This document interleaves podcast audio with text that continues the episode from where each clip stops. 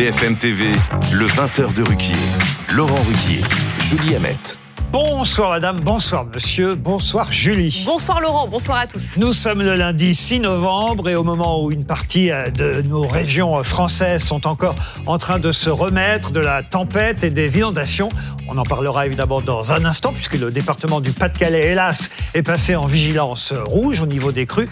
Je voudrais qu'on ait ce soir une pensée, euh, même si plus de 100 000 foyers sont toujours sans courant chez nous en France, une pensée pour ce technicien, agent Enidis, 46 ans, marié, père de trois enfants qui avait été appelé en renfort dans le cadre de la force d'intervention rapide de l'électricité après la tempête Karan et qui en est mort dans l'exercice de son métier, ce pour rétablir le réseau aux personnes sinistrées. Pourquoi? Parce qu'à un moment où on s'intéresse souvent plus à des polémiques futiles, je voudrais d'abord rendre hommage à quelqu'un dont le métier était vraiment utile. Il y a deux ans, même on aurait dit essentiel. Ce soir donc, nous débattrons tout de même de la nécessité ou pas du voyage d'Anne Hidalgo en Polynésie, de l'utilité ou non de la loi immigration discutée au Sénat.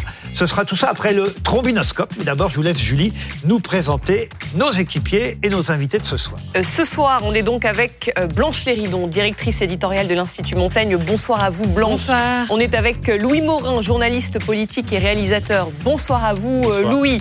Avec Louison, dessinatrice et autrice. Bonsoir à vous Louison. Avec Christophe Persson, puisqu'on va faire un premier point déjà sur la situation dans le Pas-de-Calais, chef du service météo et climat de, de BFM TV. Et puis comme vous le disiez Laurent, dans un second temps, on parlera de ce qui se passe à la mairie de Paris et on accueille pour en parler Lamia El Arraj, c'est comme ça que ça se prononce? Oui, tout à fait. Adjointe à la mairie de Paris et première secrétaire du Parti socialiste de Paris. Bonsoir à vous. Bonsoir. Mais on commence évidemment par les conséquences des tempêtes. Domingo, c'est Kiaran et c'est surtout le Pas-de-Calais qui est en vigilance rouge au moment où on vous parle. Oui, vigilance rouge crue en raison d'une crue exceptionnelle attendue sur le fleuve côtier A ah, ah. Euh, c'est ce qu'indique euh, Météo France. On va tout de suite aller retrouver Samis Faxi. Euh, vous êtes à Edignol, les Boulognes, c'est donc dans le Pas-de-Calais. Vous le confirmez, il y a bien des inondations à l'heure où on parle. Ah bah oui, bah on va vous montrer, hein, Julie, on a les pieds dans l'eau et je peux vous dire que si on continue un peu plus, on les aura euh, jusqu'aux genoux parce que euh, la crue, elle est euh, encore en cours. Les inondations, elles sont impressionnantes ici dans un certain nombre de, de villes et de villages du, Pas-de-Calais et vous le voyez, hein, regardez, Tom va vous montrer cette, cette image. Hein, vous avez une sorte de, de torrent qui s'est formé à l'intérieur de cette maison. Il y a ce, ce, ces, ces inondations qui se déversent dans ces rues comme ça de, de, de, ce, de cette petite ville du, du, du Pas-de-Calais et c'est comme ça un peu partout. Alors toute la journée, toute la journée, les pompiers ont euh, procédé à des, à des évacuations, sont allés chercher euh, dans les maisons euh, les personnes vulnérables, les personnes âgées notamment qui, restaient, qui étaient restées coincées. Il y avait aussi des agriculteurs qui ont prêté leur, leur, eh bien, leur tracteur parce que c'est avec des tracteurs qu'il faut passer hein, pour pouvoir progresser. Ils sont allés chercher les gens chez eux pour pouvoir les mettre en sécurité. Mais c'est vrai que la situation, elle reste extrêmement précaire ici encore dans, dans le Pas-de-Calais et on craint bien de nouvelles pluie dans deux jours et donc on craint de nouvelles inondations. Donc euh, il y a un peu d'inquiétude sur le visage des habitants, mais pour autant il y a une solidarité qui est exceptionnelle ici dans le Pas-de-Calais. Chacun cède, chacun euh, va voir comment ça se passe chez le voisin, chacun euh, en tout cas apporte apporte quelque chose pour pouvoir pouvoir donner un coup de main tout simplement. Et c'est vrai qu'ici il y a de l'éclairage, l'éclairage public est maintenu, mais tout à l'heure on était dans un autre village, on était dans le noir complet, l'éclairage avait été éteint par par les autorités, donc situation quand même assez préoccupante dans le Pas-de-Calais je rendais il y a quelques minutes hommage à cet agent Enedis qui effectivement, avant on disait EDF, hein, mais c'est une filiale 100% EDF, euh, je crois. C'est que maintenant il y, a, il y a plusieurs distributeurs serveurs, mais en tout cas c'est quelqu'un qui était chargé de réparer au plus vite l'électricité pour ceux qui en manquent en ce moment. On a une pensée évidemment pour tous ces foyers euh, qui euh, n'ont plus de courant chez eux. Mais ce qu'on a vu là, les images, les inondations précisément, je me tourne vers vous Christophe Persson, ces inondations-là, elles sont la conséquence de de de Domingos, qu'on comprenne un peu. C'est même au-delà de ça, en fait. C'est la conséquence de un peu plus d'un mois de précipitation sur cette zone de la France. On a eu quasiment un quart d'année de précipitation en seulement un mois. Donc énormément de précipitations. Rien qu'au mois d'octobre, on a déjà eu l'équivalent d'un mois d'octobre entier en seulement six jours. Aujourd'hui, sur la zone la plus impactée, on a eu jusqu'à 60 mm de précipitations. À l'échelle hein, de Paris, c'est l'équivalent d'un mois de précipitations qu'ils ont eu seulement aujourd'hui. Donc, l'accumulation de ces tempêtes, de ces fortes précipitations, eh bien, ça crée des sols complètement gorgés d'eau et donc des inondations, d'où cette vigilance rouge. Et on parle de vigilance rouge plus particulièrement pour un cours d'eau. Vous l'avez très bien dit, AA, en deux lettres. Et donc, le niveau est très nettement monté sur la zone. On va prendre un premier exemple justement avec cette courbe de crue euh, que l'on retrouve sur notre logiciel météo. Le niveau, par exemple, du côté de Elne, nous sommes donc dans le Pas-de-Calais, est monté durant cette journée à 2 mètres 18, battant le record de 2002. Hein. La crue de référence au préalable, c'était 2002. On était monté à 1 mètre 90. Là, on est quand même 30 cm au-dessus. Mais heureusement, sur cette zone, le niveau a baissé. En revanche, et va continuer à baisser? Il va, il, il va se maintenir parce qu'il y a d'autres précipitations. On va y revenir, mais un autre endroit du côté, euh, nous sommes donc en aval, où là, l'eau, bien sûr, l'onde de crue se propage. Et là, le niveau monte encore. Nous sommes actuellement à 2 mètres 16 et Vigicru, hein, vraiment l'organisme qui prévoit les crues, parle de 2 mètres 25 à 2 mètres 50 aux alentours de 22h, 23h ce soir. Donc sur cette zone, grande prudence parce qu'on bat les précédents records et surtout le niveau est encore en train de monter. Il va monter en direction de Saint-Omer, ville un petit peu plus connue euh, du Pas-de-Calais, pour se diriger vers euh, le département du Nord qui lui aussi est placé en vigilance orange euh, par Météo France pour ces fortes précipitations. Et regardez, on parle de précipitations intenses. Voici toutes les averses qu'il y a actuellement. Et si on regarde un petit peu plus le Pas-de-Calais, il y a actuellement encore de fortes averses qui sont en cours. Et surtout, c'est loin d'être terminé puisque demain matin, à l'image d'aujourd'hui, on aura encore de fortes averses orageuses qui vont parfois apporter beaucoup de précipitations en peu de temps, le tout avec du vent. Le vent, c'est un facteur aggravant puisque ça empêche l'écoulement des eaux en direction de la mer du Nord ou encore euh, de la Manche. Et le pire, c'est certainement euh, lors de la journée euh, de mercredi où on a la nouvelle dégradation qui va arriver et qui oh va apporter ces nouvelles pluies toujours sur la même zone avec encore plus de vent puisqu'on parle de 90 km heure.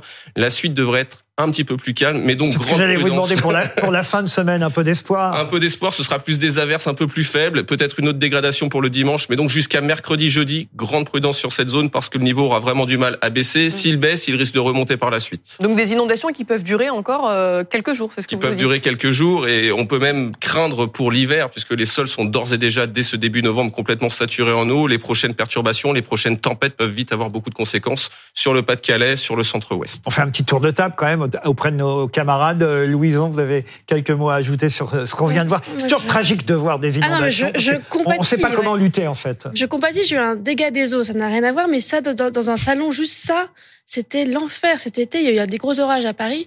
Donc là, je, je, compatis, je pense vraiment à ces gens parce que si ça va remonter en plus ce soir, Mm. Les gros orages à Paris, c'était 25-30 mm. Hein, pour remettre à l'échelle, mm. ça n'a rien à voir.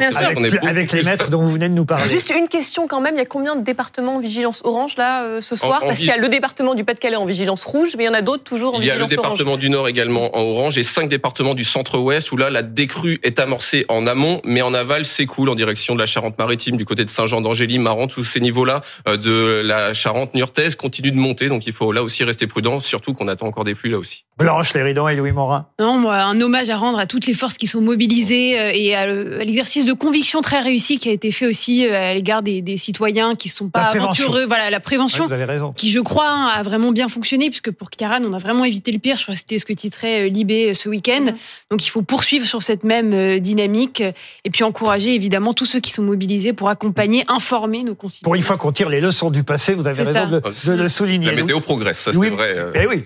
Surtout pour les alertes. Oui, moi non, c'est plus une question que j'ai à vous poser. Est-ce que ça pourrait au moins permettre de lutter euh, contre la sécheresse des sols qu'on connaît habituellement euh, C'est bien entendu positif sur la plupart des régions françaises où là on commence à réamorcer euh, finalement le remplissage de ces fameuses nappes phréatiques, mais pas forcément partout. Si on prend le Languedoc-Roussillon, là on n'a toujours pas de pluie ou très peu et les nappes sont au niveau très bas. Maintenant, on espère que l'hiver apportera de la pluie un petit peu partout pour que les nappes se remplissent réellement. Bon, on va pas tout à fait prendre ça comme une bonne nouvelle, mais on se contente euh, de peu. Et on va passer à notre premier débat de ce soir. On va parler de, bah, de soleil. On va parler de Polynésie, de Nouvelle-Calédonie, où Madame Hidalgo, euh, la maire de Paris, était en voyage officiel. Et, ça a beaucoup fait parler. Un voyage de trois semaines. Alors d'abord, il y avait un volet officiel, puis 15 jours de, de vacances privées. Selon le canard enchaîné, l'objectif principal, c'était la visite des infrastructures euh, pour l'épreuve de surf des JO qui se tiendra à Tahiti. Sauf qu'on apprend que finalement, elle n'a pas visité ce, ce site olympique. Elle s'explique d'ailleurs dans un communiqué de presse ce soir. Elle dit que c'était parce qu'il y avait des tensions euh, localement et on y reviendra. Mais il y a une autre petite chose quand même euh, qui a interpellé tout le monde, c'est que il n'y a pas eu une photo postée sur les réseaux sociaux, alors qu'elle alimente régulièrement son compte, son équipe le fait, euh, de ce déplacement. Euh, comme si elle ne l'assumait pas tout à fait. À la place, il y avait des messages qui laissaient penser bah, qu'elle était à Paris. Message posté, regardez, c'était le 19 octobre sur Instagram.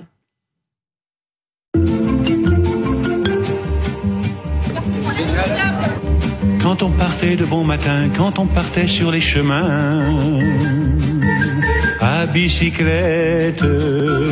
Effectivement, voilà, des images postées le 19 octobre, alors que Madame Hidalgo l'a confirmé elle-même dans un tweet euh, aujourd'hui. Je me suis rendu du 16 au 21 octobre en Nouvelle-Calédonie et en Polynésie française. Le sujet a fait réagir. Beaucoup de choses ont pu être dites. Les Parisiens sont en droit de disposer d'informations fiables, factuelles et transparentes. J'ai envie d'ailleurs de commencer par cette question. Euh, Lamia Elarage, vous êtes adjointe à la, maire, euh, à la mairie de Paris et vous êtes en charge du Parti socialiste dans la fédération parisienne. Et j'ai envie de dire, au fond, c'est peut-être ça qui euh, a péché au départ. C'est euh, une absence de, de transparence. C'est-à-dire qu'on nous a un peu baladé au fur et à mesure. On a eu différentes versions, versions pardon, euh, et les versions, effectivement, ont été modifiées au fur et à mesure des jours. Et ça, évidemment, d'un seul coup, ça, ça relève à, à la crédibilité de ce que peut bien nous dire la mairie de Paris et ceux qui la défendent. Vous, j'imagine, en premier lieu. Écoutez, euh, enfin, moi je partage pas euh, forcément ce sentiment. Euh, je pense qu'il y a une polémique, sincèrement, que je peux comprendre qu'il y ait des interrogations, mais la polémique en elle-même a grossi au fil de l'eau sur un sujet qui, en soi, n'amenait pas forcément ni à critique qu'il y ait des interrogations, c'est légitime. Mais ce qu'on a pu voir ces derniers jours a amené un espèce de déferlement et d'effet boule de neige qui est absolument ahurissant. Peut-être d'abord préciser ah, que. attendez, pardon, je vous interroge juste, puis après je vous laisse poursuivre, bien, sûr. Mais autant aller dans l'ordre quand même, euh, ce qu'on vient de voir là, Madame Hidalgo euh, à vélo, euh, qui, qui postait le 19 octobre alors qu'elle est en Nouvelle-Calédonie ou en Polynésie à ce moment-là, c'est quand même une façon de nous mentir. Je suis désolé. et, j'étais un des premiers l'autre soir, mes camarades mm. peuvent témoigner ici, à défendre la maire de Paris en disant oh, franchement ça va bien, elle a le droit aussi aux vacances. Mais le problème c'est c'est le mensonge qui est embêtant, c'est-à-dire que là d'un seul coup elle devient indéfendable. Je, je partage pas du tout. Alors pour le coup c'est exactement ce que j'allais dire. Il y a sa communication institutionnelle en tant que maire sur les grandes mobilisations parisiennes, les événements qui se tiennent à Paris. Elle est maire de Paris. Il y a euh, des choses qui se passent à Paris et donc il est tout à fait normal qu'en tant que maire de Paris, elle donne des informations, elle communique sur bah, la piétonisation, sur les pistes cyclables, sur les grands événements qui ont pu se dérouler.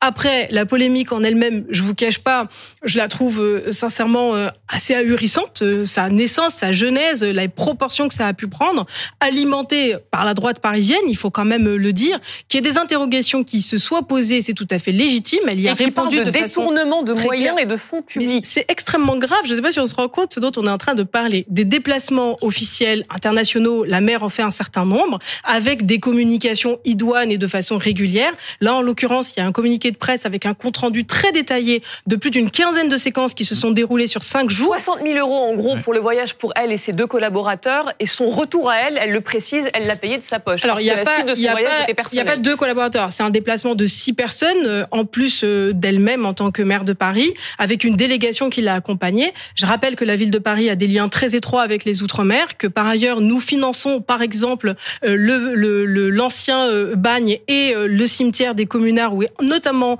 enterré Louise Michel, donc le cimetière de l'île des Pins, que nous finançons. Et c'est suite à une invitation du président de la Polynésie française qui l'avait invitée à venir qu'elle s'est rendue sur place. Vous la défendez, pardon, hein, vous la défendez un peu mieux, en tout cas que Pierre euh, Rabadan, l'adjoint au sport à la mairie de Paris, parce que dès qu'il euh, Attendez, ne me fâchez pas avec Pierre. Euh, écoutez, les je vous rappelle. Je, vous lis ce qu'il a beaucoup plus grand que moi. Alors, s'il vous plaît, soyez Je vous lis ce qu'il a répondu ce week-end aux Parisiens, qu'il a interrogé. Hein, Christine Henry et Marcello Westrade ont interrogé l'adjoint au maire de Paris, qui faisait partie du, du voyage. Et à un moment donné, par exemple, il dit les autorités de Nouvelle-Calédonie et de Polynésie française ont été très honorés qu'Anne Hidalgo leur rende visite. Bon, ça, très bien. Et il ajoute, Jamais aucun maire de Paris ne l'avait encore fait. Ben non, c'est peut-être ça le problème, justement. Sur- Euh, vous voyez, sur il, l'île il des répond, il Pins, répond à côté. c'est la première à avoir eu l'idée. Peut-être parce que sa fille était euh, justement euh, là-bas et qu'elle avait envie de faire d'une pierre deux coups. On peut comprendre. Si. On met pas en cause le Mm. fait qu'elle ait envie d'aller voir sa famille, mais profiter. Enfin. Organiser un voyage, pour ça, c'est peut-être embarrassant si c'est le cas. Et, et, et, et du fait, lui, il a des forts en disant aucun maire de Paris ne l'avait fait avant elle. C'est pas très, c'est pas, pas très costaud comme défense. Alors, pour le coup- même pire. Pour le coup, le statut de la ville de Paris est quand même particulier. Vous le savez, euh, c'est euh, une collectivité en tant que telle euh, depuis assez peu de temps. Et effectivement, jamais aucun maire de Paris ne s'était rendu sur l'île des Pins. Et en Pour une l'occurrence, raison peut-être parce en que ça l'occurrence- coûtait cher, parce Non. que l'avion n'est pas c'est pas tout écologique. à fait parce ça. que- Après, il y, y a cette question-là, j'y reviendrai après, mais pour le coup, elle a été invitée par le président de la Polynésie qui est venu à Paris, qui a été accueilli à Paris dans le cadre d'un déplacement officiel, et à ce moment-là, qui l'a invité à venir se rendre sur l'île des Pins et à visiter du coup différentes infrastructures. Enfin, vous avez le détail de la séquence qui me semble pas être Oui, tout mais à fait tourpeau. a- et moi, je mets vraiment de côté la partie vacances privées. Je trouve ça totalement euh, déplacé. Je propose sincèrement, Oui et non, pardon. en la période, pardon, je, Oui et je me non. permets juste d'aller jusqu'au bout de mon raisonnement, Je suis si, mais vous moi, le permettez. Moi, moi aussi, je suis obligé de vous interrompre parce que oui et non. Moi aussi, franchement, je vous jure, j'ai été un des premiers à, à la défendre ici sur ce plateau la semaine dernière. Mais quand on nous a dit dans un premier temps, ah non, mais elle va se rendre euh, sur le lieu de la compétition de surf, euh, c'est pour ça qu'en partie qu'elle est euh, en voyage là-bas. Et puis qu'après on nous dit, bah non, finalement elle n'y est pas allée. Après on Mais nous vous dit, bah savez non. pourquoi elle n'y est pas allée Attendez, attendez, attendez. mais vous savez après, pourquoi elle n'y est pas dit- allée après on nous dit, ouais, non, finalement elle n'y est pas allée parce qu'il y avait de la tension euh, sur place à cause, on le sait, euh, d'un espace euh, réservé aux juges, dont on va dire certains. La tour des juges. Voilà. Certains Polynésiens sont opposés à cette euh, tour, à cette construction. Bon, ça très bien qu'il y ait des tensions, mais finalement on lui a proposé d'y aller le lendemain. Et là, maintenant, on apprend que finalement elle a dit non, je n'irai pas le lendemain parce que je ne veux pas repousser mon billet d'avion pour rendre visite à ma fille. Alors excusez-moi, euh, moi je veux bien pas parler de sa famille et de sa fille, mais sauf que ça rentre justement dans les raisons pour lesquelles elle n'a pas pu, on va dire, assurer le rendez-vous pour lequel on nous disait qu'elle était là-bas. Alors comprenez que Moi, je- on puisse se poser des questions. Je comprends. Moi, je mets de côté l'aspect vie privée, encore une fois. Mais Ce moi que je voulais dire, sauf ce que je voulais juste semaines- dire, c'est que de la part de certains élus, moi, j'invite quand même aussi à beaucoup de modération. Moi, j'aimerais bien, par exemple, qu'on se pose les mêmes questions sur les différents voyages de Rachida Dati en Azerbaïdjan. Vous voyez, la diplomatie du caviar qui a donné lieu à tout un ensemble de reportages. Bon, en l'occurrence, ça donne pas tout à fait les mêmes polémiques et j'avoue ne pas bien comprendre ce déséquilibre-là. Mais bon, soit. Il s'avère qu'en Peut-être l'occurrence, parce que c'est Anne Hidalgo qui est maire de Paris et pas Rachida oui, Dati, ou qui peut-être aura- que parce que Rachida Dati a aussi beaucoup alimenté cette polémique-là, Eh, vous eh, voyez. Mais oui, mais elle y aura le droit Euh, si un jour elle est maire euh, ouais, de Paris, écoutez, ce qui euh, n'est pas fait. Bah, en l'occurrence, ce genre d'affaire euh, peut tout à fait l'empêcher d'être maire de Paris. Bref, c'est pas tout à fait mon sujet initial. Ce que je veux simplement dire, c'est que le président de Polynésie, en l'occurrence, au vu des tensions locales, il me semble qu'il y a eu un certain nombre de manifestations. Je crois que c'était le samedi. euh, J'ai plus les dates exactes en tête, mais euh, le samedi 21 ou ou 20, je sais plus. Euh, lui a fortement déconseillé d'y aller, a proposé éventuellement d'y aller le lendemain. En l'occurrence, le lendemain, la situation n'était pas tout à fait apaisée, et c'est Pierre Rabadan qui y est allé. Et en l'occurrence, il s'avère que elle partait par ailleurs pour la suite de son séjour privé, payé par ses frais personnels, je le Mais rappelle certains quand même. opposants Donc, aussi, voilà ce qu'ils ajoutent. Tony Estanguet, qui est le président du comité olympique et la ministre des Sports, s'étaient déjà rendus euh, sur ce site-là euh, pour le, le- le surf pour les JO euh, deux trois mois auparavant. Donc en gros, euh, vos détracteurs disent est-ce que vous voyez vraiment ce voyage était nécessaire Et, et Pour citer, pour citer, pardon, mais pour citer une autre grande dame du Parti socialiste, Martine Aubry, euh, quand c'est flou, euh, il y a un loup et mon Dieu, tout ça est un peu flou. Mais je donne la parole à mes et aussi, je- de ce soir. Blanche. Une- une- deux, deux choses. euh, bonsoir madame. La, Bonsoir. la- la première, euh, c'est vrai que sur les dates, ça interroge. Le 16 octobre, euh, on n'est même pas dix jours après euh, les attaques du Hamas en Israël. On sait les risques d'importation du conflit en France, la montée de l'antisémitisme, les manifestations interdites, tolérées. On sait qu'à Paris, il va se passer des choses. On sait qu'il y a un risque d'attentat, un risque euh, euh, sécuritaire pour la ville qui est important. Et, et c'est vrai que là, et, et je le vois pas dans le communiqué que j'ai lu attentivement, et je vois que la déontologue ou le déontologue de la mairie de Paris va être saisi sur les questions de financement. Tout ça va être transparent. Il va y avoir de la lumière. Il y a un vrai effort qui est fait de votre côté et qui- qu'il faut reconnaître. Mais aussi sur la question plus générale. Louis ça- Morin n'a pas l'air d'accord. Non, mais ça, non, ça- non, non, mais des billets peut-être sur, sur cette question-là. Ça, ça, ça peut, un voyage comme celui-là, il peut se reprogrammer peut-être dans un moment. Alors évidemment, il y a toujours une crise. On est dans un, un moment de permacrise, une, toujours une crise qui en remplace une autre. Mais quand même, je comprends légitimement qu'on puisse s'interroger sur ce timing-là, qui peut paraître un peu inopportun et. Et oui, Et vous avez oui. raison, vous avez raison, Blanche, de parler du timing, mais s'il y avait que le timing, encore. Non, moi, quand on est embourbé dans une affaire comme celle-là, je m'interroge toujours, euh, je me concentre sur euh, les fondamentaux. Les fondamentaux, quels sont-ils? L'objet du voyage, l'objet du déplacement, les moyens alloués à ce déplacement et les résultats de ce déplacement. Le problème, c'est qu'on constate que l'objet est déjà fragile en lui-même. Euh, visiter les installations d'un site olympique euh, à Tahiti, Pardon, mais est-ce qu'Anne Hidalgo a visité les installations euh, d'un site du Vous site avez- olympique Je me permets, vous avez Lyon, vu toute la séquence Nice, Est-ce que vous ou- avez vu Non, toute mais la je vais, je séquence vais y venir, je vais y venir, je vais y venir. À Lyon, Non, je veux à dire, Nice, soyons à exhaustifs et complets Saint-Étienne. dans la façon de présenter les choses. je vais y venir, je vais y venir, je vais y venir. Voilà, les, Mm. effectivement, et vous avez raison de le souligner, toute la séquence a été communiquée euh, cet après-midi, ce soir, alors qu'auparavant, euh, il y On a le détail de, il avait un blackout total sur euh, le déplacement d'Anne Hidalgo. Il y avait vraiment la volonté de dissimuler l'intégralité du euh, du déplacement. Pas dire Aucune communication n'avait été faite. Mais non, mais c'est factuel. Non, Aucune communication n'avait été faite sur le site de la mairie de Paris. Il n'y a pas eu un seul communiqué de presse. Il n'y a pas eu un seul tweet. Il n'y a rien eu. Il y avait la volonté d'occulter ce déplacement. Et là aussi, ça interroge. Et effectivement, dans euh, la communication qui a été faite, on a eu l'intégralité du programme et on a constaté qu'il y avait effectivement euh, d'autres choses. Mais qu'est-ce qu'il y avait? À part la visite de site olympique. En réalité, il y avait ce cimetière dont euh, vous, vous parlez, qui effectivement peut revêtir un aspect mémoriel, mais quand on, Que la on ville de Paris finance oui, mais évidemment, mais quand on s'intéresse un petit peu au dossier, on se rend compte que c'est quand même négligeable. Pardon, le cimetière des déportés de la commune de Paris qui date de 1871, on parle euh, à l'époque de 240 morts. Euh, je ne sais pas si il en reste beaucoup. On sait comment ça se passe dans les cimetières. On est obligé de- d'effectuer un certain nombre de réductions. Alors, je ne conteste pas Là, c'est de la je, je, spéculation. je- part, je ne mais- conteste pas l'aspect mémoriel, si vous voulez, Mm. mais on, on voit bien que tout cela est de l'ordre du prétexte. On voit que tout cela a été monté en Ça, c'est réunion votre de crise cet interprétation. Non, non, je suis pas Non, du tout mais malheureusement, vous. Peux c'est pas ça. vous laisser dire Je- ça. je- suis je vais- désolée. Je vais, je vais j'aimerais venir au secours de notre invité. Et une fois de plus, après tout ce que je viens de dire, j'essaie d'être médiateur un peu, euh, venir au secours de Madame Hidalgo, et pas seulement d'elle, mais de ses adjoints, euh, ceux qui ont fait le déplacement avec elle. Si ce programme euh, est exact, c'est vrai qu'ils n'ont pas chômé de, de, de 8 heures le matin Mais, jusqu'à mais 8 pardon, heures le mais soir. Laurent, mais qu'est-ce qu'ils ont fait? Ils ont fait une série de réunions, une série de rendez-vous, et pour certains, dont Anne Hidalgo le dit elle-même, euh, qu'elle aurait pu faire à Paris, puisqu'il y a le salon des maires qui euh, arrive euh, Même dans, Blanche Léridon, dans elle est 15 d'accord avec Non, vous. mais Donc, dans le effectivement- contexte, effectivement, ça peut paraître un peu déconnecté. Alors moi, je veux euh, bien sur- répondre pour le coup, à la fois sur le contexte et à la fois sur la Et séquence. après, parce ce que sera Louise. il y a deux façons de faire. Là, vous avez donné des éléments factuels. Je vais vous répondre. Ensuite, il y a votre interprétation personnelle sur qu'est-ce que ça apporte. Ça, c'est votre façon de voir les choses. Déjà sur le contexte, effectivement, il y a eu les attaques euh, euh, terroristes du Hamas du 7 octobre, avec euh, la question de est-ce que ce voyage est reporté ou pas. En l'occurrence, il a été reporté à de nombreuses reprises. En l'occurrence, la situation localement a été maîtrisée. Je rappelle par ailleurs qu'il y a quand même une équipe, il y a notamment un premier adjoint qui supplée Anne Hidalgo, notamment au moment de ses déplacements. Donc, pas de sujet, le voyage a été maintenu. Après, on peut discuter de la question est-ce que c'était nécessaire ou pas. En l'occurrence, je vois pas bien ce qu'elle aurait eu dans la résolution du conflit israélo-palestinien en étant présente à Paris. israélo-palestinien, Mais dans la menace terroriste, euh, après, très Ou les actes dans Paris. sur euh, Voilà. la, la volonté de dissimulation, écoutez, enfin, je trouve ça quand même assez euh, hallucinant. En l'occurrence, la ville de Paris est dotée d'un déontologue sur la base d'un choix politique qui n'est pas obligatoire. C'est un choix de la maire de Paris d'avoir un déontologue qu'on interroge de façon régulière, avec une déclaration et d'intérêt et de patrimoine publiée par l'ensemble des élus de la majorité. L'opposition euh, s'y refuse et c'est leur droit puisqu'il n'y a pas d'obligation. Le rapport, c'est que s'il y avait volonté de dissimulation, monsieur, il n'y aurait pas tout ce travail-là de transparence qui est fait. En l'occurrence, il y a un programme qui est établi. Anne Hidalgo est maire de Paris depuis maintenant un certain nombre d'années. Je ne vois pas bien quelle serait sa plus-value, son intérêt à vouloir faire n'importe quoi ou vouloir dissimuler quoi que ce soit, sachant qu'aujourd'hui, ne contestez pardon, pas qu'il y a eu aucune Attendez. communication Pardon, sur déplacement. foutu pour Attends, foutu.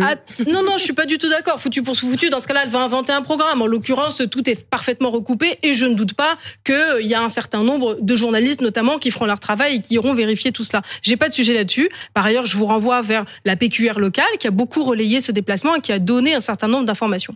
Ensuite, sur la question de pourquoi il n'y a pas eu de communication sur les réseaux sociaux. Bah, en l'occurrence, oui, Mais ni je ailleurs, hein, ni que sur les réseaux sociaux, ni ailleurs. Bon, il y a Ni des tweets qui ont été faits par d'autres et des le- communications qui ont été faites par d'autres. En l'occurrence, c'est vrai que sur le, dans le contexte international, il n'a pas été jugé opportun de communiquer là-dessus euh, précisément. Pour autant, encore une fois, rien n'est caché. la polémique, Vous l'avez vu vous-même Je voyais qu'il y avait des photos, euh, des déplacements, des photos officielles, etc.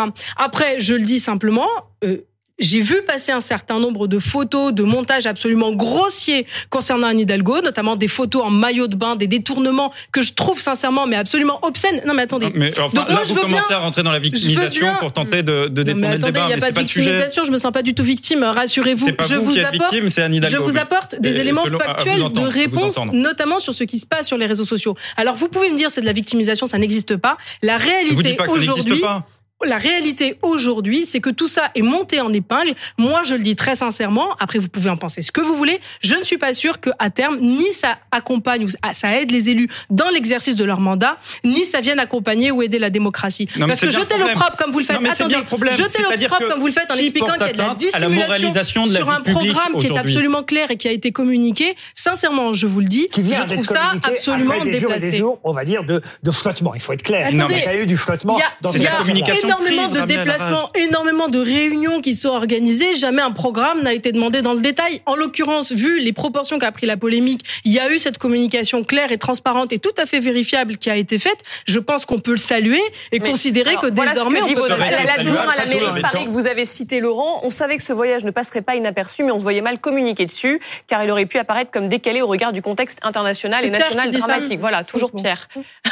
Donc, il a la conscience- non, mais il a conscience que le timing est donc. euh, euh, il- le dit par ailleurs, il dit qu'effectivement, c'est ce que En fait- j'ai dit, il y a une interrogation sur qu'est-ce qu'on fait. J'ai presque envie de dire, c'est c'est par anticipation d'une affaire que vous êtes euh, embarqué. Non, c'est pas une anticipation, c'est aussi une question. À un moment, euh, il y a quand même, encore une fois, un contexte international qui est absolument effarant. Donc effectivement, euh, un déplacement comme celui-là euh, semblait pas forcément Ah, mais- opportun à valoriser dans un premier temps. Mais Oui, je ne ont- doute pas que ça aurait été fait. Oui, qu'est-ce que vous en Ah. pensez? Ce sera le, dernier mot sur ce sujet. D'abord, moi, je trouve ça. J'ai à Paris, donc moi, je trouve ça toujours assez drôle quand la droite euh, monte sur ses grands chevaux en termes de dépenses publiques et de. Bon, remettons, parce que les 60 000 euros là, de- du voyage, ça s'appelait un apéro chez les Tibéri ou chez les Chirac. hein, donc c'est pas. On a changé d'époque aussi quand même. hein. Aujourd'hui, euh, Certes, y a- mais alors moi, j'ai suivi Bah, chez Laurent Hidalgo. Wauquiez, par exemple. Vous voyez, 250 000 euros une soirée organisée par le Conseil régional sur deniers publics, ça gêne personne. Par Le exemple. budget de l'Élysée en déplacement qui est passé Si de faites-nous 2,2 confiance, Attendez. on en Vous avez parlera raison. encore ici. hein. 2,2 millions d'euros en 2020, 4,4 millions d'euros en 2021. Là, ça vous choque pas Si, choque- Augmentation de choque tout 20% autant, du budget de raison en de le souligner. 2023. Et là, par contre, on n'entend rien. Donc, excusez-moi. C'est juste qu'on prenait le deux poids deux mesures que je trouve un tout petit peu Moi, je euh, trouve ça tout, fort de aussi, café. tout aussi choquant. Bah, J'espère vous entendre le dire. En parlant de dissimulation, parce que là, pour le coup, c'est vraiment de la Vous dissimulation. pouvez compter sur nous. Vous voulez ajouter, Louison Non, mais ils ont fait en fait comme dans les sables mouvants, c'est-à-dire qu'ils se sont ça. agités et que ça a été de pire en pire. Il aurait fallu attendre que ça passe un petit peu. Et moi, je pense, je l'ai suivi à Hidalgo deux fois pour la campagne présidentielle, oui, c'était moi, et en 2019. Et euh, c'est pas quelqu'un qui arrive avec une Bentley, euh, le, le manteau de fourrure et le, enfin, c'est quelqu'un qui est très très carré, euh, très transparente. Et, euh, et c'est Rachida Dati que vous visez. Même pas. Vous voyez, c'était inconscient. Non, parce que sinon, elle aurait dit le manteau. J'aurais dit des Pardon. chaussures avec des semelles. dit. euh, non, non, mais c'est ça, c'est que bon, c'est pas quelqu'un qu'on peut. euh, Si elle avait voulu partir voir sa fille en, euh, Oui. euh, en vacances, elle l'aurait fait. Que c'est. enfin, Et c'est ce qu'elle a fait. Si je peux ailleurs. là, Blanche, non, et mais on termine. avec Blanche un tout petit peu euh, optimiste pour essayer d'en tirer quelque chose euh, de, positif.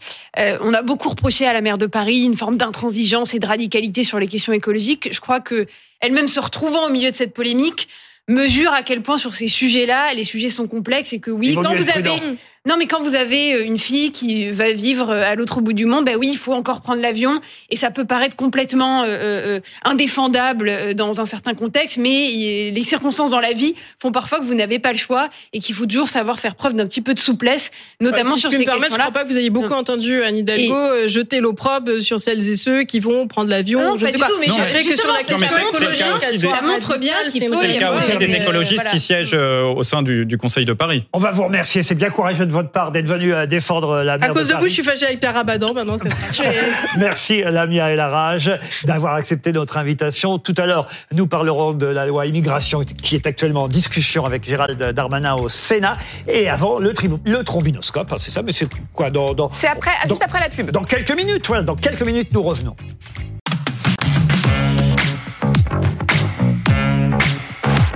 Le 20h de Ruquier. Laurent Ruquier. Julie Hamet. Bonsoir ou re-bonsoir. Vous avez choisi BFM TV nous vous en remercions, Julie Hamet et moi. Dans un instant, nous allons aborder un débat autour de la loi immigration. Et d'ailleurs, débat il y a en ce moment au Sénat avec, entre autres, le ministre de l'Intérieur, monsieur Gérald Darmanin. Mais avant, vous le savez, Julie, c'est l'heure du trombinoscope. Vous voulez pas les présenter? Et on va quand même présenter euh, nos invités qui sont là essentiellement pour le débat. Euh, essentiellement, surtout même hein, sur la loi immigration. Monsieur Alain Fontaine, président de l'association française des maîtres restaurateurs, et Monsieur Julien Aubert, vice-président et membre du comité stratégique des Ru- Républicains. Pourquoi évidemment Monsieur Fontaine C'est parce que dans la loi immigration, il y a ce fameux article 3, c'est bien ça, article euh, 3 qui parle effectivement des secteurs en tension qui nécessiteraient peut-être une régularisation des travailleurs étrangers. Mais on y viendra d'ici quelques minutes. D'abord, le premier visage du trombinoscope. Et on commence, ça peut paraître étonnant dans l'actualité, mais on commence par le visage d'Anne Frank. Et ouais, si on en parle, c'est parce qu'il y a une polémique autour euh, d'une crèche en Allemagne. Cette crèche, elle s'appelle la crèche Anne Frank, mais elle prévoit de changer de nom. Elle devrait être rebaptisée. Alors, je sais pas si la, traduction est, tout à fait juste, mais elle devrait être rebaptisée Explorateur du monde. Euh, volonté du conseil d'administration de l'établissement pour, je cite, promouvoir la diversité des enfants. Et évidemment, bah, ça fait polémique dans un contexte de hausse des actes antisémites. Ça se comprend et j'espère d'ailleurs que la polémique fera que cette crèche ne soit pas débaptisée parce que ça paraît absolument hallucinant, surtout en cette époque où on sait que quand même on a euh, une recrudescence des actes antisémites chez nous en France, mais c'est vrai aussi euh, en Allemagne. Et, et, cette crèche est à 180 km du camp Bergen-Belsen où est morte euh, Anne Frank en 1945. Ce qui paraît incroyable, vous l'avez dit, ce sont les raisons, l'inclusion, la diversité. Euh, cette crèche s'appelle Anne Frank depuis les années 70 et la directrice de la crèche dit que ce nom d'Anne Frank est trop difficile à comprendre pour les jeunes enfants et les parents issus de l'immigration qui ne se reconnaissent pas dans ce nom on aura tout entendu. Débaptiser euh, cette crèche sur ce motif, c'est absolument abject. C'est évidemment une forme de, de négationnisme. C'est vouloir effacer une partie horrible de l'histoire de l'Allemagne nazie. Et c'est finalement la cancel culture qui est montée à son paroxysme et qui en vient à donner une victoire aux, aux antisémites. Blanche Léridon. C'est vrai que dans le calendrier et dans l'agenda actuel, c'est absolument sidérant, c'est incompréhensible. Euh, Et alors, j'entends, je, je, me suis bien renseignée sur le sujet, que c'est une décision qui a été prise déjà dès cet été, qui n'est pas encore totalement euh, Acté. adoptée et actée. Alors, c'est le conseil mais, municipal qui doit valider le changement. Mais qui, faites un moratoire, en tout cas, mettez le bouton pause, parce que là, c'est assez indécent. Moi, j'ai même envie de dire jamais. Oui, jamais, jamais. À partir non, du non, moment où on a choisi euh, d'appeler, je pense même qu'on devrait euh, baptiser d'autres crèches, euh, sûr, crèche oui. Anne Frank, plutôt que d'enlever le nom à une crèche. Louison Et des écoles, et des lycées, et des collèges, est-ce que vous voulez. Hein. Moi, je, je, je, conseillerais à tout le monde de lire ou relire euh, le livre de Lola Lafont, qui s'appelle Quand tu écouteras cette chanson, qui parle d'Anne Frank et qui parle à quel point Anne Frank, toute sa, toute sa vie post-mortem d'autrice, a été euh, niée euh, en tant que jeune fille juive, en tant qu'écrivaine, en tant que... Le journal d'Anne Frank reste, il faut le dire, un des livres les plus lus euh, au monde, et c'est tant mieux. Il faudrait justement Mm. que les enfants continuent à lire. On l'apprend. Enfin, moi, j'ai découvert le journal d'Anne Frank à l'école, justement. C'est en tant qu'écolier souvent qu'on aborde pour la première fois ce livre, euh, le journal d'Anne Frank, livre qu'elle a écrit pendant l'occupation, qu'elle était cachée, que son père Otto, je crois, si ma mémoire est bonne, que son père Otto a, a, a réussi à, à, publier euh, une fois euh, l'après-guerre et une fois que la pauvre Anne et sa sœur, d'ailleurs, n'ont pas survécu. Au camp. Pardon. Margot, la Margot, la sœur, bravo, vous êtes encore plus cultivé euh, que moi, mais je n'en doutais pas, euh, Louison. moi, j'avais le nom du père, Otto, mais pas pas le nom de, de Margot, puisque c'est vrai que les deux sœurs, on Ouais. oublie souvent, ont péri euh, dans les camps. Voilà, on voulait en parler parce que je pense que demain, il y en aura partout dans les journaux de cette affaire, tellement ça paraît incroyable. Deuxième visage du trombinoscope. Mais c'est Éric Dupont-Moretti, Ben oui. le premier J'attendais ministre. qu'il apparaisse, pas, pas dans le studio, hein, mais en photo, voyez-vous. Le garde des Sceaux. Le Premier ministre de la Justice en exercice, donc, à être jugé. Il comparaît euh, pour prise illégale d'intérêt. Il est soupçonné d'avoir utilisé sa position de ministre pour régler des comptes avec quatre magistrats avec qui il avait eu des différends euh, quand il était avocat. Éric Dupont-Moretti, donc, devant la Cour de justice de la République. Il qualifie son procès, je cite, d'infamie. Il se défendra contre les mensonges, les contre-vérités et les injures, руководитель. Il a déjà fait une déclaration, hein, euh, le garde des Sceaux. Euh, merci, Monsieur le Président, de me donner la parole. Je vais pas tout lire, hein, je vous rassure, mais euh, je voudrais brièvement, à cet instant, dans quel état d'esprit vous dire, euh, dans quel état d'esprit je me présente devant vous. J'appartiens à une génération dont on utilisait encore tomber en désuétude en banc d'infamie, et pour moi et mes proches, ce procès est une infamie. C'est le début de son intervention au garde des Sceaux. Avant de vous faire réagir, je voudrais vous montrer ce dessin de Chaunu euh, dans l'Union de Reims, plutôt amusant. On voit Monsieur Dupont-Moretti qui dit mon client innocent. Et l'autre dit c'est moi l'avocat. Qu'est-ce que vous en pensez, Blanche Léridon C'est vrai que c'est une situation qui, qui peut sembler euh, totalement ubuesque et puis qui en réalité, la vraie question, c'est est-ce que les ministres sont des justiciables comme les autres Et est-ce que c'est aux politiques de juger le politique? Parce que c'est important de le rappeler, dans cette euh, Cour euh, de justice de la République, il y a des parlementaires, donc des élus, donc des politiques qui siègent et qui vont devoir se, prononcer sur ce sujet-là. Et c'est vrai que François Hollande avait proposé la suppression de la Cour de justice de la République. Emmanuel Macron l'avait également proposé. Les États généraux de la justice qui ont remis leurs conclusions à ce même garde des Sceaux le proposent aussi. Alors aujourd'hui, ça paraît complètement inconcevable que ce soit ce même garde des Sceaux qui soit le grand chef d'orchestre de la disparition de cette Cour de justice. Mais c'est vrai que sa pérennité interroge puisqu'on sait que, je crois que sur dix jugements, elle a prononcé quatre relax et quatre condamnations avec sursis et qu'aucune peine de prison ferme n'a jamais été prononcée. Est-ce qu'il faut bien la maintenir? C'est une vraie question. Vous êtes en train de nous dire qu'il est tranquille, Eric Dupond Ah non, non, ça j'en sais rien. Je je suis pas juriste et je je je vais pas faire de prédictions. Mais en tout cas, c'est vrai que la vraie question sous-jacente, c'est cette euh, justice à deux vitesses. Est-ce qu'il faut la maintenir? Et en tout cas, euh, on semble que la période ne soit pas propice à sa suppression euh, du fait des affaires. J'ai jamais été particulièrement soutien d'Éric Dupond-Moretti, mais il faut quand même avouer que c'est pas l'affaire du siècle. On parle de quoi concrètement? On parle du non-renouvellement d'un juge d'instruction, en l'occurrence celui de de Monaco et on parle euh, de la mise en audience disciplinaire de trois magistrats euh, sur euh, le fruit d'un rapport qui lui avait été remis, magistrats qui finalement n'ont pas été sanctionnés. Bon, sincèrement, il y a quand même plus grave dans l'actualité. Il y a des choses qui nous paraissent plus choquantes. Encore peut-être euh, le thème, le premier thème qu'on a évoqué aujourd'hui parle peut-être à beaucoup plus de, de, personnes que les accusations qui sont aujourd'hui portées contre Eric Moi, je dirais pour conclure que le garde des sceaux euh, dans un tribunal, c'est le maître d'école qui fait des fautes d'orthographe. Ah, Donc, euh, c'est quand même pas très jojo comme image. On suivra l'affaire pendant les jours prochains. Le visage suivant, ah, ça va pas forcément faire plaisir à, à notre invité, Monsieur le, Monsieur Julien Aubert, parce que euh, c'est quelqu'un qui a fait partie des Républicains, mais je crois maintenant d'ailleurs qu'il il y en a beaucoup, vous savez. Soutien, je sais, mais il est plutôt soutien aujourd'hui euh, d'Emmanuel Macron. C'est Eric Woerth. Ouais, L'Élysée lui a confié une mission. Euh, il a nommé l'ancien ministre du budget à la tête d'une mission sur la décentralisation et ça vous plaît pas trop, je crois. Bah, c'est pas que ça me plaît pas trop, c'est que je trouve toujours bizarre quand même. Euh, il y a quand même des gens à qui on peut confier euh, une mission des députés. il y en a beaucoup. il y en a 577 si ma mémoire est bonne. Et pourquoi on choisit quelqu'un qui est toujours mis en examen? Je suis désolé de vous dire, mais alors voilà, on, on vient de passer euh, quelques minutes sur l'affaire Dupont-Moretti, mais il se trouve que Eric Woerth, certes, a été relaxé dans différentes affaires précédentes, mais il est quand même toujours mis en examen dans des affaires comme euh, celles qui sont liées à la campagne de Nicolas Sarkozy, mis en examen depuis 2018 pour complicité de financement illégal de campagne électorale.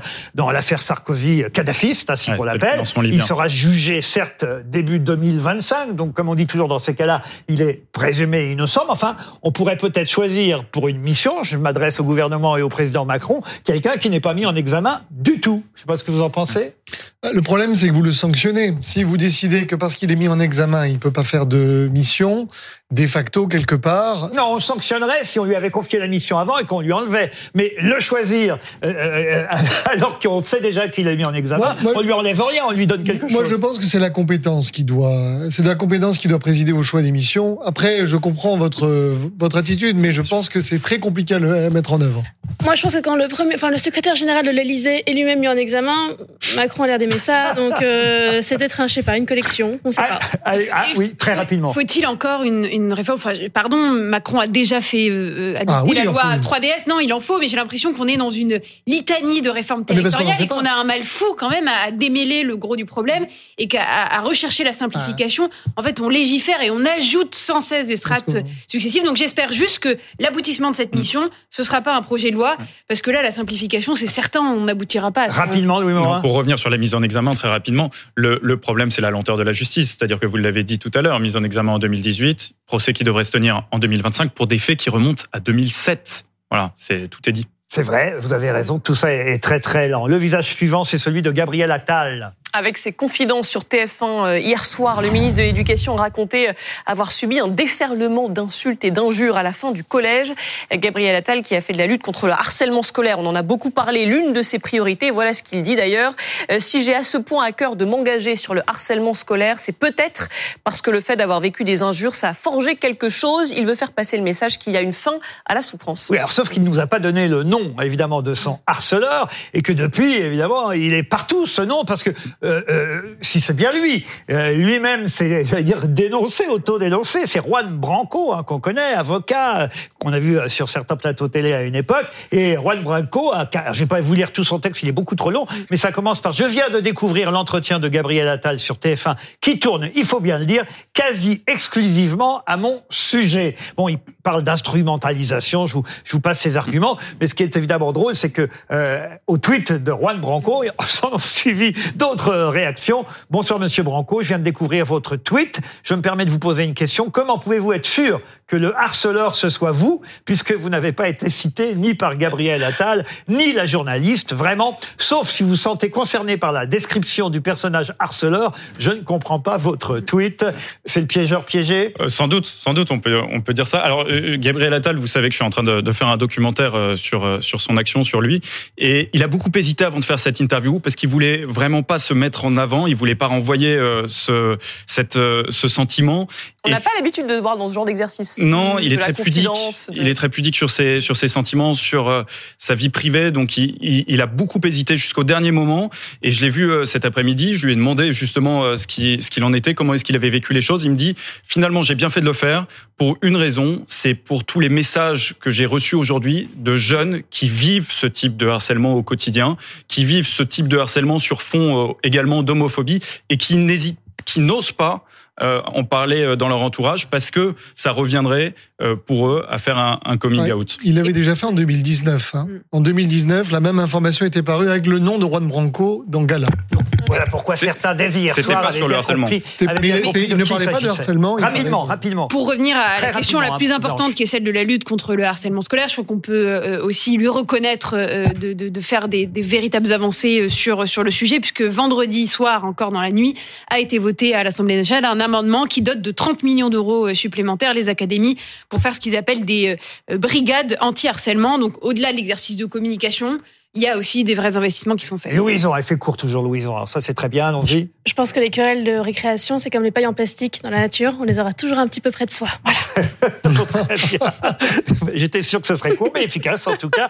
On passe à- au visage d'un sportif, euh, euh, quelqu'un qui a gagné le tournoi de Bercy euh, ce week-end, c'est Djokovic. Djokovic, ben voilà, vainqueur hier du Rolex Paris Masters. Mais c'est une une qui vous a fait réagir, je crois, Laurent. Ah, pas tout à fait. D'abord, il faut le dire quand même, une septième victoire à Bercy pour euh, le Serbe euh, Novak Djokovic, qui euh, reste numéro un euh, mondial. Djokovic, c'est un peu, je sais pas comment dire, le, Verstappen de la, du tennis en quelque sorte. hein. C'est toujours lui qui gagne à la fin, depuis que Nadal ben, n'est plus en forme et, que son jeune successeur espagnol n'est pas encore au top à chaque fois. C'est vraiment lui, le grand vainqueur de chaque tournoi. Mais c'est vrai, vous avez raison, vous avez un peu dévoilé ma surprise. C'est vrai que à la une de l'équipe magazine ce week-end, c'était un autre joueur, ne le montrez pas encore, un autre joueur de tennis. Est-ce que vous avez vu lequel? Non. Un joueur de tennis à la une de l'équipe magazine ce week-end? Non, regardez, qui était à la une de l'équipe magazine ce week-end en tant que tennisman? Jean-Jacques. ça, oui, Jean-Jacques Goldman, ça paraît absolument incroyable, mais c'est tout un dossier sur Jean-Jacques Goldman sportif.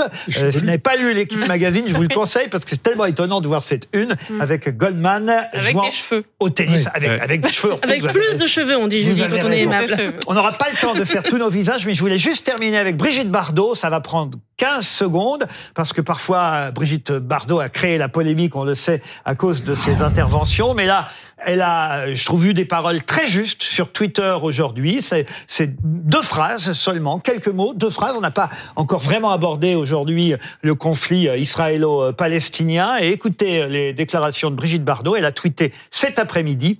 Je suis horrifié par ce qui arrive au courageux peuple israélien et aux civils palestiniens. C'est un deuil immense et douloureux qui envahit la planète. Je crois qu'on ne pouvait pas mieux dire. C'est le résumé euh, terrible, mais idéal de la situation.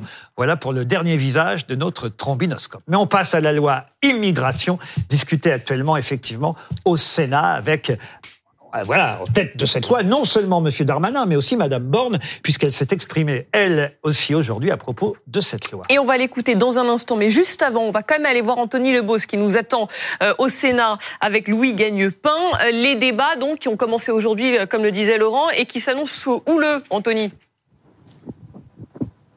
Oui, on peut dire que ce sont des, des, des débats âpres qui s'annoncent au Sénat, qui ont commencé par ailleurs aujourd'hui, avec un article qui sera au cœur d'une partie des débats, l'article 3, qui prévoit notamment de, de, créer des titres de séjour pour les travailleurs étrangers dans les métiers en tension. Bruno Retailleau, le chef des Républicains ici euh, au Sénat, dit que c'est un appel d'air à l'immigration. Qu'est-ce que vous répondez?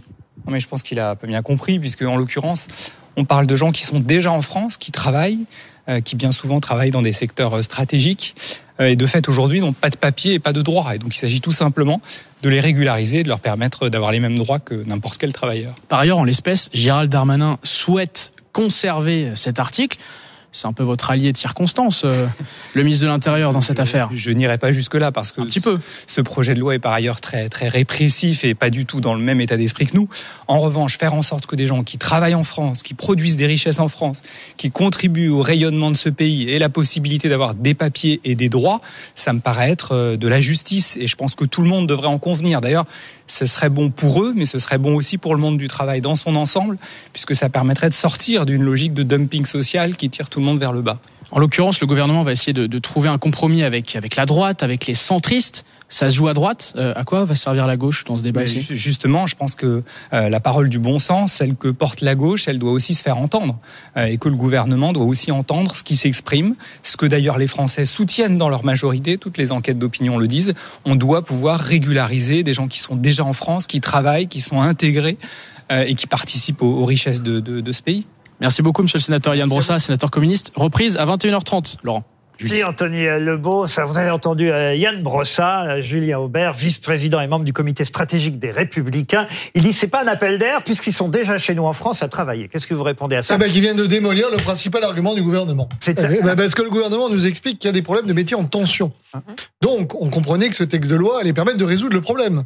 Mais ils viennent nous expliquer qu'on allait régulariser des gens qui étaient déjà là, donc ça ne résout pas le problème. C'est-à-dire que les métiers qui sont en tension le seront toujours, sauf est-ce qu'on estime que ce texte de loi fasse venir plus de gens pour venir combler les postes qui sont aujourd'hui non pourvus Ce qui... J'avoue que vous êtes doué là pour euh, contre-argumenter. Merci. Ce qui s'appelle un appel d'air. Qu'est-ce que vous en pensez, vous, qui effectivement êtes maître restaurateur, président même de l'Association française des maîtres restaurateurs, et qui euh, euh, confirmait que c'est un métier en tension, le métier de la restauration et de l'hôtellerie peut-être Alors c'est un métier en tension. Alors la liste des métiers en tension n'a pas paru. Elle, elle ne paraîtra qu'après que la loi soit promulguée. Mais on est un métier en tension. Il nous manque à peu près 350 000 personnes. On a 350 000 offres d'emploi qui ne sont pas pourvues. On sait qu'on fait partie de ces activités hôpital, EHPAD, bâtiment, et bâtiments euh, et, et aide, aide à la personne. Mm-hmm. La restauration est, est très touchée par cela. Et on a toujours eu, euh, depuis très longtemps, euh, des gens issus de l'immigration dans nos métiers. Sur ces gens issus de l'immigration dans nos métiers, il y a effectivement des gens qui sont sans papier. Mais il y a aussi des gens à, nos portes qui sont en France, qui ont un métier, euh, qui sont cuisiniers, qui sont plongeurs et qui ne peuvent pas non plus rentrer. Ce n'est pas un appel d'air. Vous avez des gens déjà dans nos, dans nos établissements qu'on essaye d'abord euh, de régulariser. Alors, ce sont les alias d'un côté, on le sait, et vous savez, c'est très dur pour un chef d'entreprise et pour la personne qui est alias de parler pendant trois ou quatre ans à une personne euh, qui, c'est pas son nom, c'est un autre nom. C'est-à-dire que c'est comme si euh, vous vous appeliez Jean Dupont, vos parents vous ont donné Jean Dupont, et d'un seul coup vous vous, vous appelez John Mackenzie. C'est pas du tout le même nom, voyez-vous. Et, et, et, vous vivez avec ça pendant deux ou trois ans, et le chef d'entreprise aussi. Et puis vous avez aussi nos jeunes apprentis euh, qu'on a formés. C'est-à-dire qu'on a pendant quatre ans ou deux ans, on les a formés. On a tous dépensé de l'argent en tant que citoyen pour les former par les régions, par les municipalités et autres et autres. Et puis, ils, ils sont majeurs et là, c'est fini, c'est terminé pour eux. Donc ça, ce n'est pas possible. Et puis, vous avez les gens à l'extérieur qui ont des petits boulots à droite à gauche, qui n'ont pas leur papier et qui sont effectivement, comme le disait le, le, responsable, qui sont effectivement intégrés à la population. Est-ce que ces arguments-là sont meilleurs que ceux de Yann Brossa, monsieur Alors, monsieur non, mais le, le problème qu'il y ait des métiers en tension, personne ne le nie. On pourrait néanmoins se poser la question ensuite de l'attractivité, de la rémunération, des rythmes de travail, de l'adaptation à la société, parce que les gens n'acceptent pas forcément la même charge de travail que par le passé. Prenez les médecins, c'est un métier en tension. Médecin de campagne, aujourd'hui, essayer de trouver quelqu'un qui vient au domicile, c'était admissible il y a 30 ans. On fait d'ailleurs venir souvent des médecins étrangers. Et on fait venir des médecins étrangers, vous avez raison. À côté de ça, nous avons quand même 3 millions de chômeurs, 3,5 millions de gens au RSA. Donc c'est une défaite de la pensée que d'expliquer qu'alors que nous avons 6 millions de Français aujourd'hui qui seraient en attente, alors ils sont peut-être pas tous employables dans ces métiers, enfin on peut en penser quand même que euh, par des actions de formation, par des actions aussi de développement pour, mieux, je dirais, faire connaître l'offre disponible, pour mettre en adéquation la, la, demande de travail et l'offre de travail, que ces 6 millions de personnes devraient être prioritaires et pas considérer qu'on doit faire venir de l'étranger les forces disponibles. Ensuite, mais c'est ce que dit Emmanuel Macron. Il le rappelle, les Français sont prioritaires, mais il ne faut pas non plus être euh, hypocrite. Mm. C'est-à-dire que quand on voit les chiffres quand même dans le BTP et l'industrie, quasiment 25% d'ouvriers qualifiés qui sont immigrés, dans mm. l'hôtellerie et la restauration, 22% des cuisiniers, 25% des commis de cuisine sont immigrés. Vous avez raison. Ça c'est la réalité aussi. il faut pas se, vous avez raison. se cacher. Mais la euh. première question qu'on devrait se poser, c'est un, pourquoi est-ce qu'on n'arrive pas à faire venir des Français sur ces métiers? Parce qu'ils sont mal payés. Pour euh, non mais attendez, donc on estimerait, attendez, on estimerait dans la restauration, on, estimerait finalement que les Africains, d'accord, devraient faire les travaux que les Français ne voudraient pas. Donc il y aurait deux types d'humains en fait. Ceux qui feraient des métiers qu'on jugerait euh, plus nobles et ceux qui, qui, à qui on pourrait confier d'autres métiers. C'est, enfin, au plan de humaniste, si vous voulez, moi ça me choque. Non, non. Hein je, je, je Répondez, Monsieur Fontaine. D'abord, Alain euh, Fontaine. et après, on, donne la parole à nos débatteurs. On n'est pas sur un problème de salaire. On a tous fait des progrès sur les salaires et depuis déjà plusieurs années, avec les mutuelles, avec vraiment un, un, environnement contractuel qui est bien meilleur qu'il y a quelques années. Le fait est que la société a changé. Et quand vous parlez d'immigration, cette immigration qui, je dirais, est économique, euh, alors structurelle ou conjoncturelle, ça les économistes peuvent en débattre, mais c'est une immigration qui est nécessaire depuis des siècles dans toutes les sociétés. C'est-à-dire qu'à un moment donné, vous avez la population autochtone qui dit je veux plus faire ces métiers-là, je veux faire autre chose. Et là, nous sommes sur un véritable tournant de mmh. société où les gens ne veulent plus faire certains métiers. Et effectivement, c'est l'immigration qui va la reprendre, tout comme en 1950, euh, les nos amis portugais, espagnols, algériens ont reconstruit la France détruite, on Italien, de maçons, italiens également, et leurs enfants, leurs enfants sont devenus ouvriers, chefs d'entreprise, avocats, journalistes, politiques. Ça, non, il faut bien comprendre que vous avez un glissement de l'immigration. Il y a deux choses. Et ces gens-là sont devenus il y a deux choses. complètement Je donne la parole, Monsieur Aubert, mais d'abord quand même, j'aimerais entendre nos camarades Louis Morin rapidement chacun, Louis Blanche et Louison. C'est un sujet très intéressant parce que finalement, c'est l'opposition entre une droite centriste libérale et une droite conservatrice. Voilà, vous avez euh, finalement la loi du marché. Et cette opposition, pardon de vous interrompre, existe même au sein des macronistes. Vous avez les macronistes de gauche et ceux de droite. Exactement. Et finalement, vous avez euh, la loi du, du, marché qui fait que, effectivement, euh, certains postes aujourd'hui ne sont pas particulièrement attractifs. Et par conséquent, eh bien, la question se pose pour faire pour réussir à recruter davantage Faut-il augmenter euh, les salaires?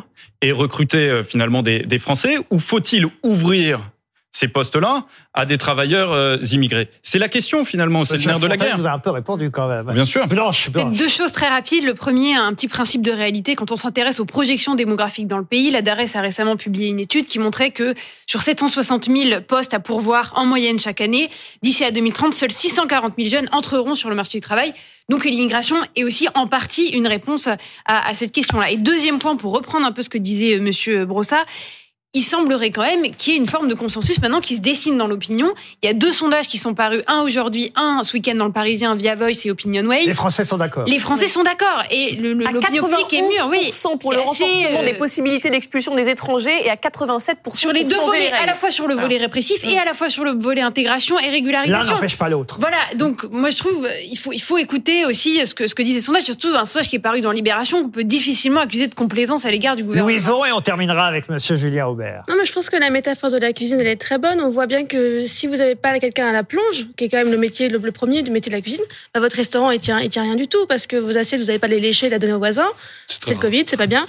Donc, euh, donc il faut évidemment, et, et, que bah, y a, euh, les gens au chômage de je sais pas quel métier du tertiaire, ils vont pas aller faire la, la plonge. On le sait très bien. C'est pas un problème. Donc, d'ailleurs, je, je, prolonge ce qu'ont dit euh, mes camarades, hein, si vous pourrez répondre. À, essayez de, répondre, beaucoup de, points, hein. de répondre à tout le monde en même temps. Mais vous êtes un politique, vous avez déjà tout noté et vous avez déjà toutes vos réponses en tête, j'en suis certain. Mais euh, au fond, ce qui fait peur souvent à droite dans l'immigration, il faut le dire, il y a deux choses. Il y a un, le manque d'intégration. Deux, l'éventuel terroriste qui pourrait euh, se trouver parmi. Euh, non, mais faut être clair, ce sont les deux raisons essentielles. Or, l'intégration, pardon de dire, mais j'ai l'impression que quand on a un travail, on commence justement à être intégré. Deux, le terrorisme, on a vu très peu de terroristes qui étaient restaurateurs, plongeurs ou qui avaient un, métier régulier. Qu'est-ce que vous répondez Moi, je vous parlerai pas de terrorisme parce que c'est pas mon argumentation. Mais un, l'immigration n'est pas un fait inéluctable. C'est pas comme le soleil, l'eau ou la mer.